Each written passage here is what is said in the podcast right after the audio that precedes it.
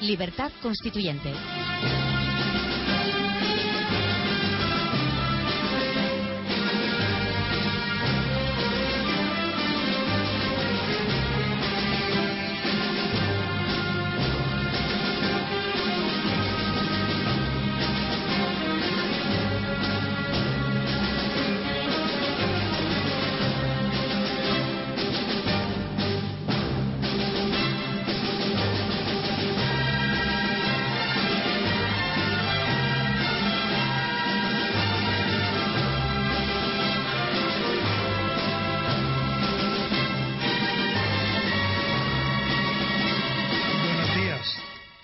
Buenos días, Antonio, ¿qué tal?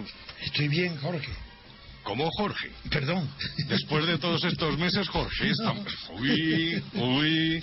No, es que la costumbre, como uno es Jorge, otro es Adrián y otro es Rafael, pues uno apellido Jorge No, sin no, pero pensar. los, los viernes es Rafael. Rafael, Rafael. ¿Y qué pasa, Rubén? ¿No ha venido tampoco hoy? Eh, no, hoy es que tenía muchísimo trabajo el hombre retrasado y me ha... Pero vamos a tener que suprimirlo, ¿eh? No, no, no, no, en ¿No? absoluto. Bueno, me ha bueno. dicho que la semana que viene y la siguiente... No, porque me gustó su intervención en la Telemadrid. Yo lo he respetado durante, por la muerte de su padre. Sí, claro. Pero después de que lo he visto ya actuar, ya no lo respeto. Le diga que ni hablar. Que No, le perdono que tiene que estar aquí. No, Muy pero bien. si él lo sabe, si él lo sabe. No, si me llamó precisamente, me llamó esta semana y es que tiene un montón de trabajo Muy bien, muy retrasado. bien, muy ¿eh? bien. Y bueno, pues han sido unas semanas muy duras y eso es Pues venga, lógico. tú propon el tema que quieras para hoy. Bueno, pues mira, si es que, eh, no sé, hablamos de fútbol, hablamos de tenis, porque No. esto de la economía realmente empieza a ser un auténtico tostón, ¿no crees? No, pero bueno, ahora podemos ya en la política internacional darle otro calor, otro color y otro interés. Y es que las elecciones griegas, como son el domingo, y mañana no hay bolsa, pues podemos empezar preguntándote yo, ¿cómo está hoy la- los datos económicos que estaba en el 6,9? El Sí. bono a 10 años, Sí. y ese sí que es lo que más interesa. ¿Cómo está hoy? Sí, bueno, pues eh, está, está cerca del 7. Eh, la cuestión de esto de la prima de riesgo eh, y el tipo de interés a 10 años del bono español es que ya hemos perdido la referencia de todo esto que veníamos hablando durante todos los meses Claro. pasados, que era la prima de riesgo. ¿Por qué? Porque el bono alemán ha subido Eso el es. tipo de interés. Entonces, que aunque la prima de riesgo, aunque la prima de riesgo se ha rebajado, se ha, se ha relajado y estamos Pero en torno a los bono se hace 540, decisivo. claro, exacto, pero los tipos de- ya, ya la gente ya solamente habla de tipo de interés. Nada más. Y, y claro, estamos en el 7%. Eso ¿Qué ocurre? Que además es bueno las calificaciones de las agencias de calificación por Esa es la otra noticia. pues esa es la otra noticia, ¿no? Que nos han rebajado la calificación de la deuda española. Es lógico, o sea, esto es, en definitiva, trasladado a lo que podría ser una economía familiar. Pues una persona eh, pide otro crédito para cubrir el crédito anterior y otro ¿Está en crédito y otro 3B crédito y otro 3B? crédito. Eh, no, todavía no hemos llegado a los 3B. Qué horror, eso ya sería el bono basura. Eh, pero, pero bueno, pues existe eso. No, pero ¿qué ha puesto? A, B, co- co- hoy cuál es? Es eh, AA3, eh, espérate, lo tengo por aquí apuntado. Bueno, yo con las calificaciones BAA3. Ah, pero yo, yo sabía que había B. Esto ya hay un B. BAA3, Eso, eh, que bueno, que estamos a un paso del BBB. Pero bueno, eh, yo no sé, yo creo, eh, pasándola al terreno de la broma de nuevo con lo del tema del tenis, que la Federación de Tenis Española y la Federación de Fútbol yo propongo que emitan deuda. O Porque, que sacan cargo del gobierno. porque nos va a ir mejor que con la otra. Es verdad. Es, es terrible. Bueno, eh, la cuestión es que, como tú dices, el lunes, eh, eh, bueno, esta semana, esta semana con el tema del rescate y tal, pues, eh, pues parece que las bolsas eh, siguen en su ascenso. No, y, pero es muy poco. El censo no es significativo. eh, bueno, no es significativo, pero bueno, todo está en verde y eso produce un cierto Sí, optimismo sí, falso, sí. ¿no? Porque bueno, todo esto eh, se tendrá que ver el lunes, lo como tú has dicho, mañana se cierra, se cierra, eh, no hay No, bolsa. porque lo de, la, lo de la bolsa, la subida, sí, aunque sea ligera, ya se daba por descontado. Claro. Precisamente la expresión por descontado, Mm. pocas veces lo he dicho, antes en España, el, pero como en el español de principio del siglo, por ejemplo, el traductor de la obra de Ibsen, en lugar de decir por descontado, decía maravillosamente por decontado, por ya contado, por ya dicho. Sí. Y eso es una maravilla, porque descontado es un término económico del descuento, de, de- de números. Mientras que por descontado, por supuesto inglés, el por supuesto, esa es una maravilla cuando en español dice, eso ya eso está por decontado ya, por ya contado, por ya sabido. Mm. Y eso me acuerdo nada más de hacer esta precisión, porque sabéis cómo me enamora el lenguaje. Y, me encanta precisar los términos que una cosa es por descontado del descuento de los bancos, de los descuentos de las letras o de los préstamos, y otra cosa es por descontado referente a por ya contado, ya dicho, ya sabido, que es por supuesto.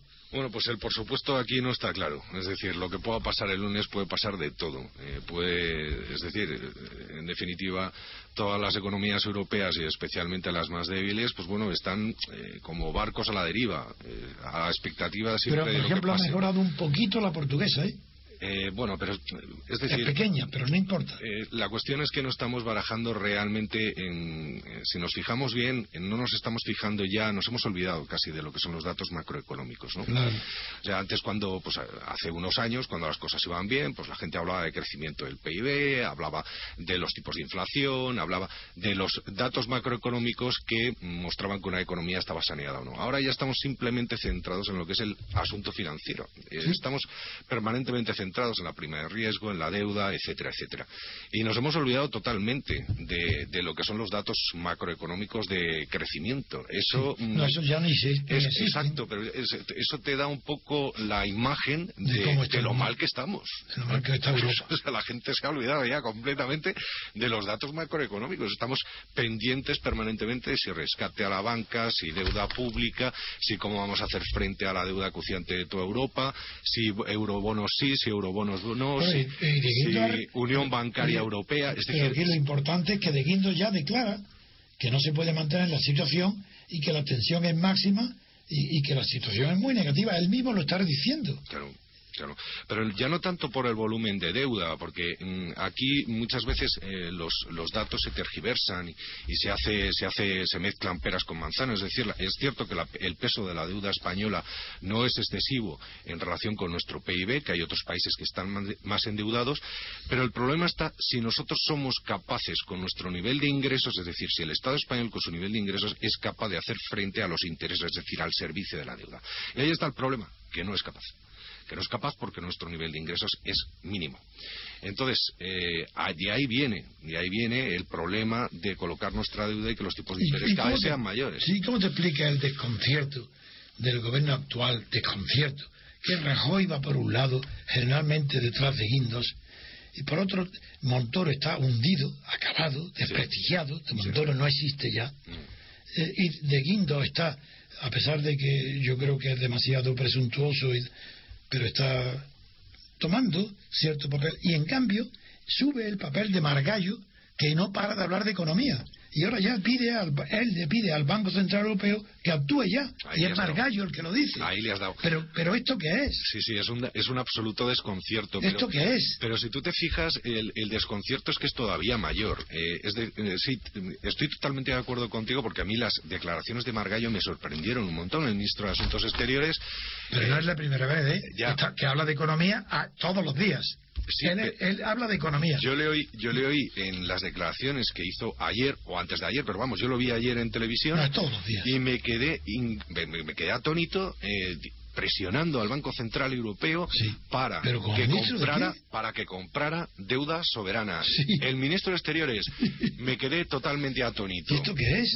Yo no lo he visto nunca, ¿eh? Ya, ya, pero es que si tú te fijas, el desconcierto es todavía mayor, porque bueno, tenemos también al topo Almunia, eh, ah, que, cada día en la Comisión Europea sale con, un, con, un, con unas nuevas declaraciones que bueno. quizá, quizá hayan sido inoportunas porque perjudican a España, pero lo que ha dicho no es ninguna barbaridad. No, pero si lo, que, lo que haya dicho, eh, si lo hubiera dicho por sí mismo, es decir, nosotros, no, o él mismo, es decir, Zapatero, yo como Almunia pienso que Esto. tal pero la cuestión es que lo que ha hecho ha sido interpretar las intenciones del gobierno español, cosa que es algo absolutamente intolerable para un comisario que se supone que es absolutamente independiente. Suscribo lo que dices. Claro, es que las declaraciones que son, interpreto, yo interpreto que las intenciones del gobierno español son de dejar caer determinadas cajas.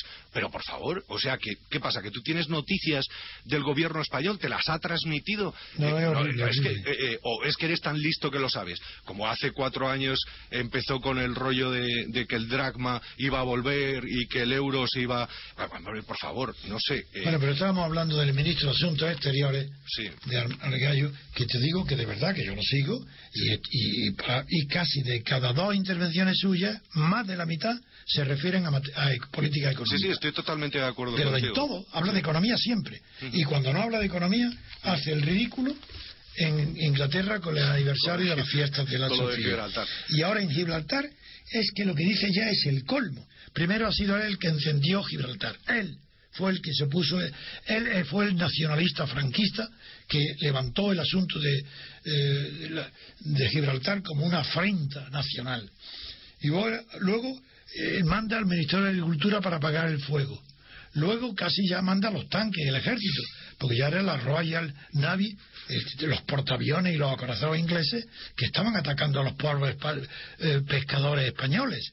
Y ahora, cuando el príncipe Eduardo es recibido en triunfo total por los gibraltareños, que lo aclaman, que quieren ser ingleses, que quieren estar bajo la protección inglesa, y que en eso y, en el Peñón se proyecta una imagen increíble en el Peñón, una imagen gráfica de, una fotografía de la reina. Entonces Margallo ahí arma otra escandalera inmensa. El rey va de viaje allí, ¿para qué?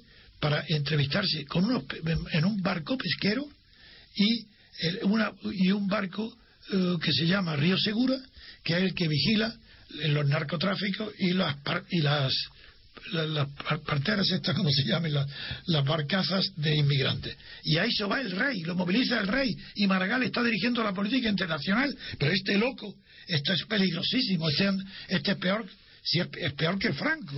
Eh, yo, fíjate, yo eh, soy, eh, quizá mm, desconozco totalmente las circunstancias, pero a mí me da la sensación de que, de que Margallo mm, realmente no ha tenido intencionalidad en, en, la reclamación de Gibraltar. Escúchame, escúchame a dónde voy. Yo creo que ha sido simplemente torpeza. Te lo digo en serio, ¿eh? Yo, ¿Que no mi, impresión, mi impresión ha sido pura torpeza.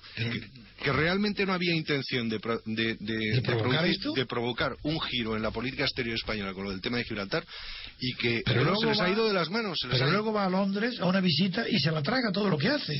Pero y, viene, ahora y ahora vuelve al rey a mandarlo ahí.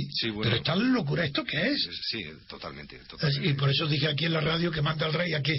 Pues que ha confundido el peñón con un como eh, como el Quijote, con unos molinos de viento, y va a atacar con una, con una lanza al peñón.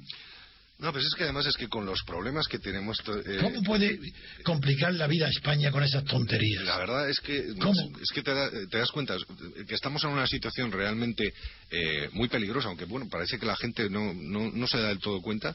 Y, bueno, pues eh, estos mensajes, estos mensajes equívocos y equivocados del gobierno que van en otras direcciones. Y está sacando, es que, la confusión... es que está sacando el trapo rojo al toro español.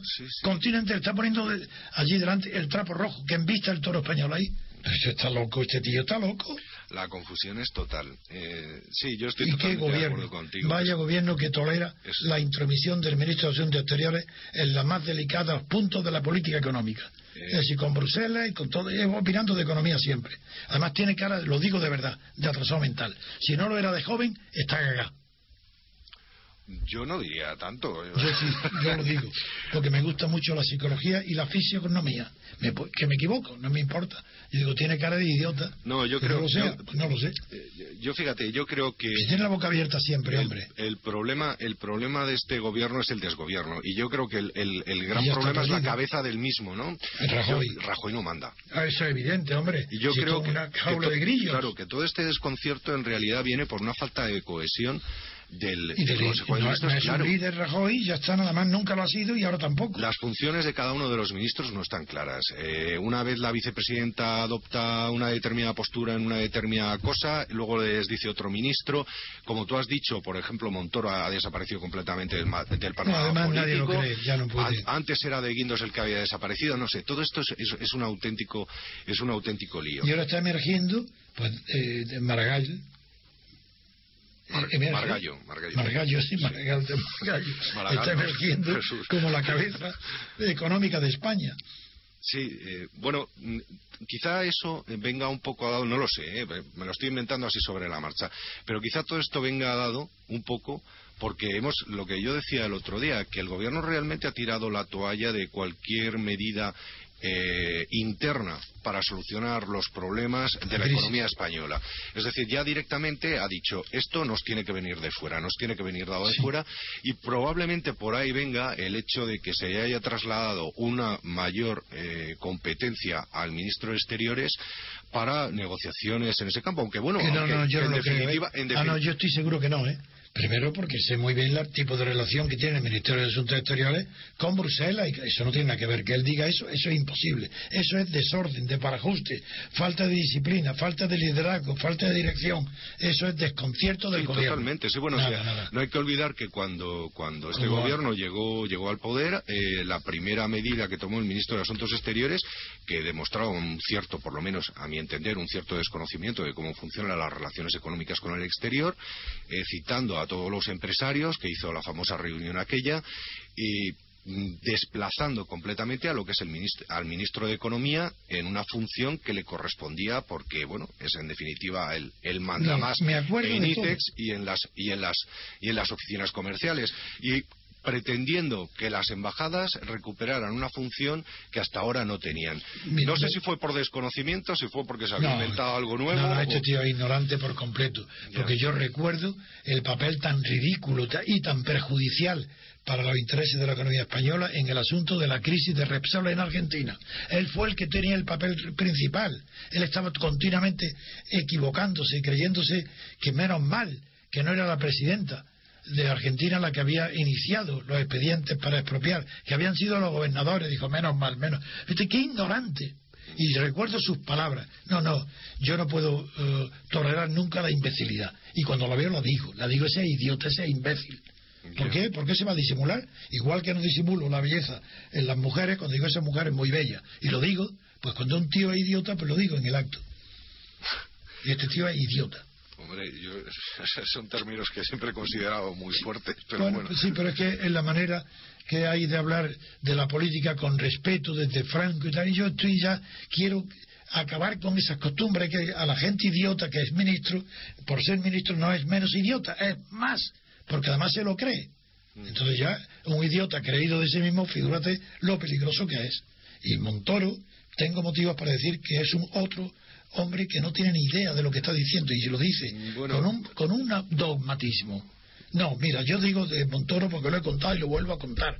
Yo lo conocí en una conferencia que di yo sobre Maastricht, delante de, eh, organizada por el Colegio de Economistas, delante de 800 personas.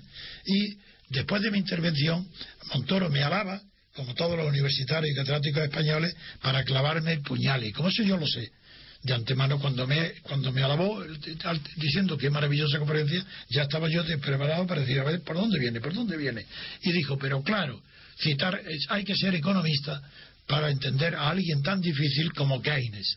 Dijo cómo es tan difícil y dije yo como tenía el micrófono digo será para ti porque para mí es muy fácil Keynes ni la teoría general es difícil para mí, ni, ni para un economista inteligente. Ahora, para un economista como, como Montoro, claro que la teoría general de Keynes es muy difícil. Eso es verdad.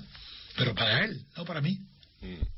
Pero no porque yo sepa economía, simplemente porque sé leer los textos buenos de economía, de filosofía o de religión, o de metafísica o de ontología, por difíciles que sean, los entiendo.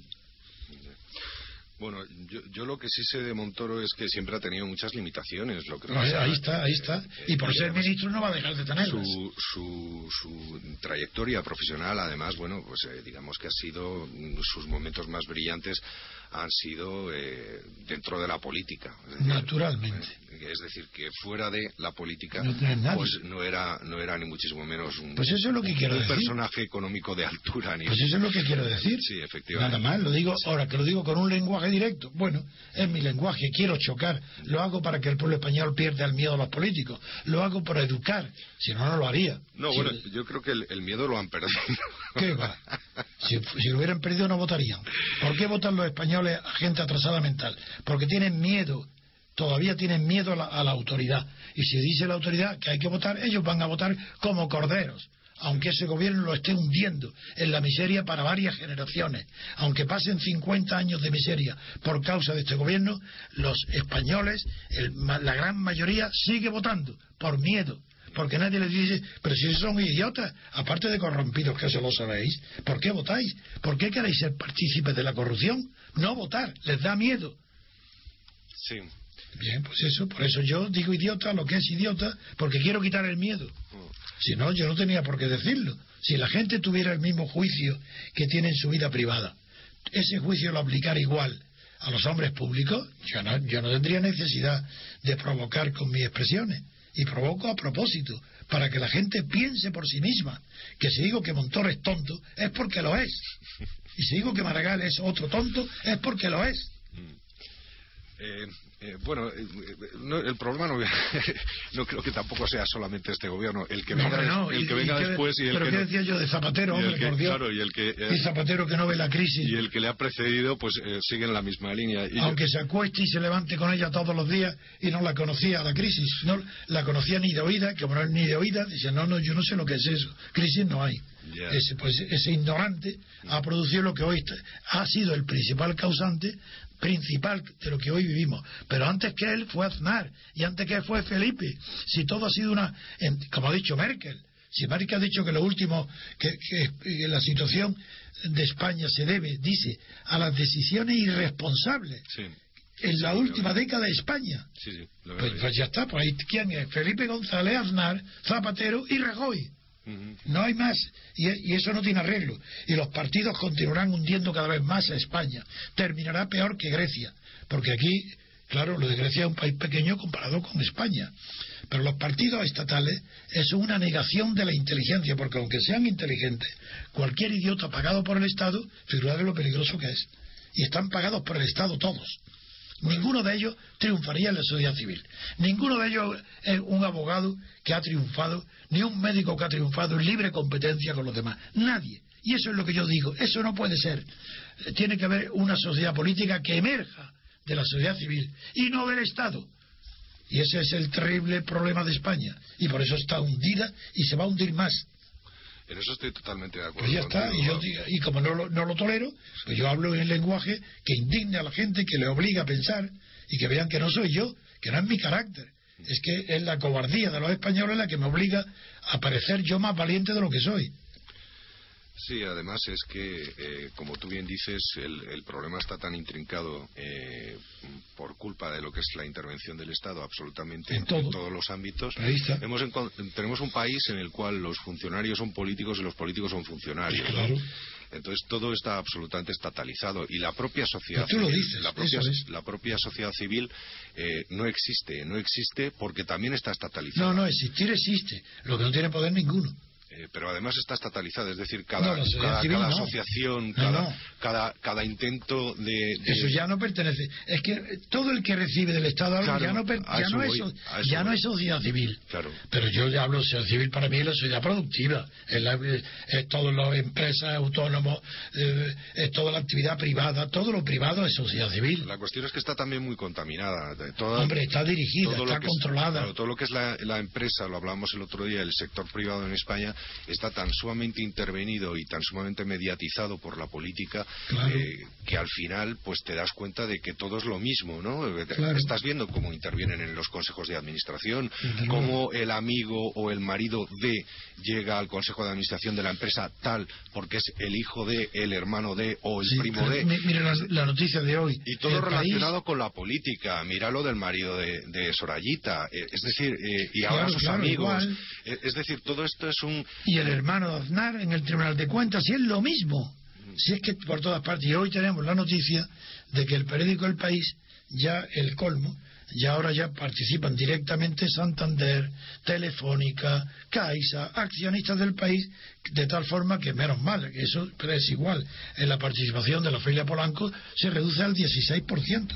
Pero es decir, esta connivencia de la, banca, la política y los medios de comunicación es lo que tiene destrozado a España. Y no hay solución ninguna mientras no se cambie la Constitución, mientras no haya un periodo de libertad constituyente donde los españoles puedan, la sociedad civil, libremente elegir la fórmula de Estado y de gobierno que le, que le interese o que le convenga. Si no hay solución posible. Yo digo, la crisis económica europea y en concreto la española no tiene solución sin solución política. Eso lo digo y lo afirmo. Estoy de acuerdo. Eh, el otro día estuve reflexionando sobre una cosa que dijiste eh, eh, respecto de la libertad política y la libertad económica. Bueno, tú ya sabes que yo soy liberal y entiendo que los mercados que los mercados no tienen que estar el mercado nunca tiene que estar intervenido. Creo, en la iniciativa privada también. y creo que un país solamente sale adelante cuando la gente sabe buscarse la vida. Sí, pero si la, diferencia, la, diferencia, entre tú y yo es que tú eres liberal y yo soy demócrata. El, el demócrata a la fuerza tiene que ser liberal pero no solo liberal, porque le añade lo que no tienen los liberales, que es la separación de poderes. Eso los liberales ni lo huelen, ni lo conocen, ni saben lo que es. y le pasó eso a von Mises también, claro. Yo lo que es mi opinión, ¿eh? es mi opinión. En tanto en cuanto existan políticas intervencionistas en el ámbito económico, el Estado es decir, por ejemplo, las políticas keynesianas... ¿por, qué, lo dice en plural? ¿Es de un Estado de políticas? La política, ah. la política intervencionista de, eh, pues, las teorías keynesianas que llevan a la colectivización, etcétera, y, la, y sobre todo a una intervención directa del Estado en lo que es la economía, que ya no, ya, no, ya, no es simplemente un regulador o un supervisor del sistema, sino que actúa directamente como suministrador, como decía aquí un día Rubén. Y como ordenante. No, como todo. Es decir, se convierte en el máximo consumidor en el máximo inversor, en el máximo es juez y parte es juez y parte en el mercado. Pues a partir de ahí no podemos hablar ni siquiera de libertad política porque es que todo se contamina, todo se contamina. Es que la libertad económica es una consecuencia de la libertad política. Mm, fíjate, yo creo que y viceversa y viceversa. Es decir, es, difícil, es difícil que pueda haber libertad política si no hay libertad económica. Pero en el origen, si no hay libertad política, ¿cómo va a haber libertad económica? Imposible. Porque si no hay libertad política es que hay un poder establecido. Y ese poder establecido es el que dirige y ordena la economía en su provecho. Mientras, Son las oligarquías. Mientras la gente no tenga claro que el papel del Estado en la economía tiene que ser cada vez menor, eh, yo creo que es absolutamente imposible eliminar, entre otras cosas, algo tan sencillo como son los casos de corrupción. Es decir, en tanto en cuanto el Estado interviene en la economía, la corrupción viene dada. Viene dada. Es inevitable. Viene dada. en aquellos países donde el Estado tiene un tamaño menor en el aspecto económico. Pongamos el caso de Estados Unidos. Estados Unidos sí tiene un Estado grande, pero tiene un Estado grande en defensa, en seguridad, pero no en economía. En economía está permanentemente coartado. Pero ¿eh? vosotros, los economistas, sobre todo los discípulos de la escuela austríaca, no queréis ver, no tenéis conocimientos históricos para saber que Estados Unidos, por ejemplo, la libertad económica deriva no de una diferenciación entre lo público y lo privado, que evidentemente la tiene, sino porque en su constitución, la segunda, la segunda, ¿eh? no la primera, que fracasó, la segunda, hay separación de poderes, que fue el presidencialismo. Y en el origen, el libro de Hoover, de, de, de, de, de la interpretación económica de la Constitución de los Estados Unidos está clarísimo, que fueron los propios eh, constitucionalistas de, de Filadelfia fueron los que recibieron miles, miles y miles y miles de cartas de los ciudadanos pidiéndole un presidente para que los proveedores cobraran del Estado lo que está pasando ahora. Y por ahí llegó la segunda constitución, la federal, la presidencialista. Pero lo importante no es porque sea fuera federal, sino porque ya un régimen presidencial sí permitía que se pagara la factura a los proveedores. Y ese es el origen del liberalismo económico, claro, el liberalismo está ahí, porque primero hubo liberalismo político en Estados Unidos en la fuente. Por eso tengo tanta seguridad en mí mismo, porque conozco la historia completa, no la económica, como la conocen todos los economistas, sino también la política. Y la política los economistas no la conocen. Eh, en cualquier caso, volvemos siempre al problema de origen. Eh, si vemos, por ejemplo, lo que está. Intento trasladar un poco a la actualidad para que no nos eh, intentemos, no sé, mantener un poco el pulso, el pulso diario. Si nos fijamos, por ejemplo, todo lo que está pasando con lo del sistema financiero español y la banca, mm, uno se da cuenta de que los mismos que han creado este problema, que han sido los políticos y no tanto los banqueros, a pesar de lo que se pretende hacer ver, son los mismos que se supone que nos van a solucionar el problema. Es decir, es que esto es, esto es de WhatsApp. Esto es que, recuerdo, recuerdo una película eh, en, la cual eh, abrían un agujero en... Eh, es que no me acuerdo cuál era el título. Era una película de estas antiguas de los años 30 o 40 italiana. Abrían un agujero en medio de una calzada y se montaba un, un, follón increíble. Y es decir, los mismos que lo habían abierto, que era el ayuntamiento, decían, no se preocupen ciudadanos, nosotros lo vamos a solucionar. Pues es que estamos siempre en lo mismo. ¿Era Milagro Milán? ¿Milagro de Milán? No. Pues, pues no, lo sé, es que no, lo recuerdo, no lo recuerdo. Creo que lo he visto. la cuestión, la cuestión es que estamos siempre en lo mismo. Eh, es decir, los que crean el problema son los que lo van a solucionar. Y siempre lo solucionan con más intervencionismo. Porque si nos fijamos en, determinadas cuestiones, eh, pensamos, cambiamos totalmente de, de aspecto. Pasemos un poco al aspecto político. ¿Qué pasa, por ejemplo, con la ley de huelga? Aquí de la ley de huelga durante 30 años se habla, pero nadie está dispuesto a meterle mano. Sin embargo, para regular todo lo demás, ah, siempre hay, siempre hay para regular los bancos. No, no, es que estaba mal regulado, lo vamos a regular otra vez. Eh, vamos a subir las provisiones, eh, que si antes provisionaban tanto, ahora que provisionen más, eh, que vamos a subir los coeficientes de caja del 8 al 10%. Y, es decir, todo este problema que ha venido en parte también dado por las reformas financieras que se suponía que iban a salvar el sistema financiero, son las mismas que están provocando los problemas que tienen ahora mismo los bancos para provisionar todo lo que se les está obligando que provisione. ¿eh? En parte también por las normas de Basilea III, que han salido al poco de fracasar las de Basilea II. Y es que estamos así continuamente en lo mismo. Y si lo trasladamos a la Unión Europea, pues también más de lo mismo. Es decir, hasta ahora se ha demostrado que el sistema no funciona todo lo bien que debería funcionar y ¿qué decidimos? Huida hacia adelante más unión fiscal, unión bancaria, superregulación, más intervención. Pero bueno, eh, no sé, es que me parece, eh, me parece el contrasentido, la locura, eh, el disparate. y además aquí en España siempre toda la prensa mintiendo. Pero todos los días, yo no me canso de todos los días, todos los días, digo las mentiras del país, el mundo en portada. Ahora, por ejemplo, usted de las hoy de los titulares, Rajoy prepara o estudia un plan de emergencia por si Grecia abandona el euro. Mentira. Si lo que está haciendo es estudiando lo que está haciendo en, Bruselas, no él. Y lo parece como si fuese un asunto suyo. Que, Rajoy está ocupado de eso. Pero Rajoy, ¿qué sabe de eso? Que se va a ocupar de eso ni sus ministros. Mm. Están siguiendo lo que le diga Bruselas, lo del corralito. Pues eso no es verdad. Y, y es que cada día hay una mentira. No, una mentira no. Las portadas de los periódicos en España de que la crisis es tan grande son falsas. Es rarísimo que uno diga la verdad. Estoy totalmente de acuerdo contigo en, los falsos mensajes que se están enviando. Y se están enviando desde todas las instancias.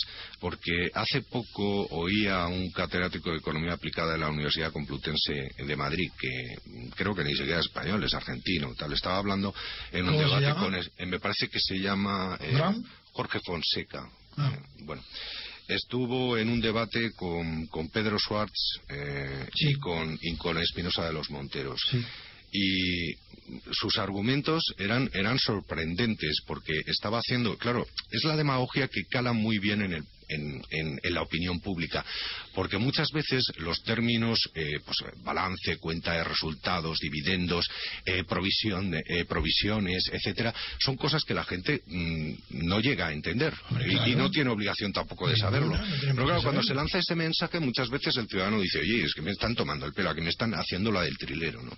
Cuando en realidad, no es verdad, cuando en realidad la información es la veraz. Y sin embargo llega un demagogo de estos y dice, no, claro, es que lo que ha estado pasando es que los bancos han estado dando dividendos cuando no deberían darlas porque el pasivo, mire usted, si está mezclando ya para empezar lo que es la cuenta de resultados con, con el balance, entonces estamos acabados. ¿Y usted es catedrático de economía aplicada? Ah, pues qué bien, fantástico. y ese señor, y ese señor, como decía Espinosa de los Monteros, y lo decía muy bien, dice, ese señor está en la universidad adoctrinando además a un montón de estudiantes en economía, eh, que luego son los que se unen a los del 15M, porque este señor además tenía un papel activo en el 15M. Bueno, pues claro, es que dices... Yo no paro de criticar al 15M, me opongo al 15M. Claro, pero esa demagogia es, la que cala, es la que cala tan profundamente en la opinión pública porque los términos técnicos no, no no se les explica bien o tampoco pueden llegar a entenderlos. Pero si no son unos ignorantes, son reaccionarios. Si el 15M es la derecha es tonta, idiota, porque toda la idiotez es de derechas. Bueno, yo, yo, yo, yo pienso que en este momento eh, la política se divide en, en dos alas. ¿eh? Perdóname la broma. No digo Entre la digo izquierda capitalista y la derecha perroflauta. Pues sí, exactamente. Bueno, pues perfecto. Mira, coincide conmigo.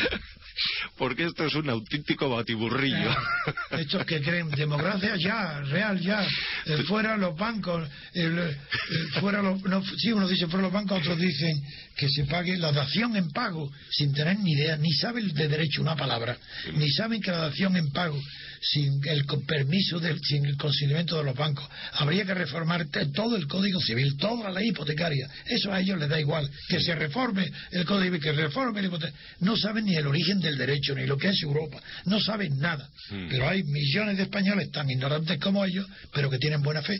Y ellos los convocan, dicen, estamos indignados. Y dice, ¿y quién no? Claro. Nosotros estamos indignados, vamos también con Claro, ellos. claro. Pero lo que ellos llevan, los que el movimiento son atrasados mentales. Claro. No, y luego hay, hay determinados mensajes que son muy fáciles de calar, muy fáciles de entender y muy fáciles de manipular. Por ejemplo, lo que ha pasado con el rescate a la banca, es decir, lo de los famosos 100.000 millones de euros, claro.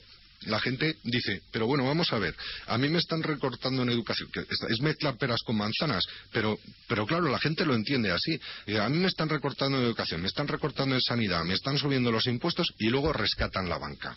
Eh, ¿Esto, esto cómo se come? Claro, y en- ahí entran los demagogos y dicen, claro, es que lo que están haciendo es dar el dinero a los ricos y quitárselo a los pobres. Claro, y entonces de esa no salimos. Es que no salimos porque Imposible. siempre con el mismo discurso, Bueno, pues pues, es que es muy fácil. De demagogos que yo, en mi movimiento, fundado por mí, el movimiento de ciudadanos hacia la República Nacional, que odio y ataco a la demagogia y al oportunismo, tanto como al poder y al gobierno, dentro de mi movimiento hay algunos, pocos, pero algunos, que han sucumbido a la atracción del 15M y quieren que el movimiento pues si no se una, por lo menos que vaya con ellos. Y digo, de ninguna manera, es que, y voy, es que no soporto que dentro del movimiento haya nadie que sea partidario o simpatía o que quiera pactar con el 15M. Pero como el movimiento es libre, porque en el movimiento caben todos, desde fascistas, comunistas, anarquistas, capitalistas, a todos tienen cabida dentro del movimiento. ¿Por qué? Porque la libertad constituyente no puede excluir a nadie porque la libertad constituyente, si un nuevo Estado, una nueva Constitución, no excluye a nadie. Y yo ahí, por eso en mi movimiento pueden venir todos los que quieran. Y por eso no puede expulsar a nadie, porque la libertad constituyente es de todos. No puede expulsar. Pero personalmente, mi mensaje siempre es cuidado con los atrasados mentales del 15M. Esos son peligrosos y es la derecha y la reacción. Mm, eh, Esos son los problemas que eh, siempre llevan aparejados eh, el propio- los propios sistemas democráticos, es decir, que los que no creen en él se aprovechen del sistema para destruirlo. Eh, eso, es- eso ha sido No, una destruirlo, táctica. destruirlo no porque no lo hay. Eso es un- No, no, no bueno, confunda, ¿eh, Rafael? Sí, totalmente de acuerdo. No hay totalmente, democracia, bueno, por tanto, pero, no. pero, pero utilizan el sistema, se sirven de él para destruir lo poco que quede o lo que haya de Bueno, él pues mismo, utilizan la oligarquía de partidos estatales que hay en España, la- esa oligarquía la utilizan y también, la- y también claro, la debilitan. Mm. No la destruyen, ojalá la destruyeran. Pero ¿qué van a hacer ellos destruirlo si están de acuerdo con ellos? Si todo lo que hacen es pedir al gobierno, si no son revolucionarios. Ellos son reaccionarios Son- y lo que piden son locuras. Yo, yo más que reaccionarios los califico de nihilistas, es decir, son personas que no creen absolutamente no, en si nada fueran y que nihilistas no le pedirían nada al gobierno, no.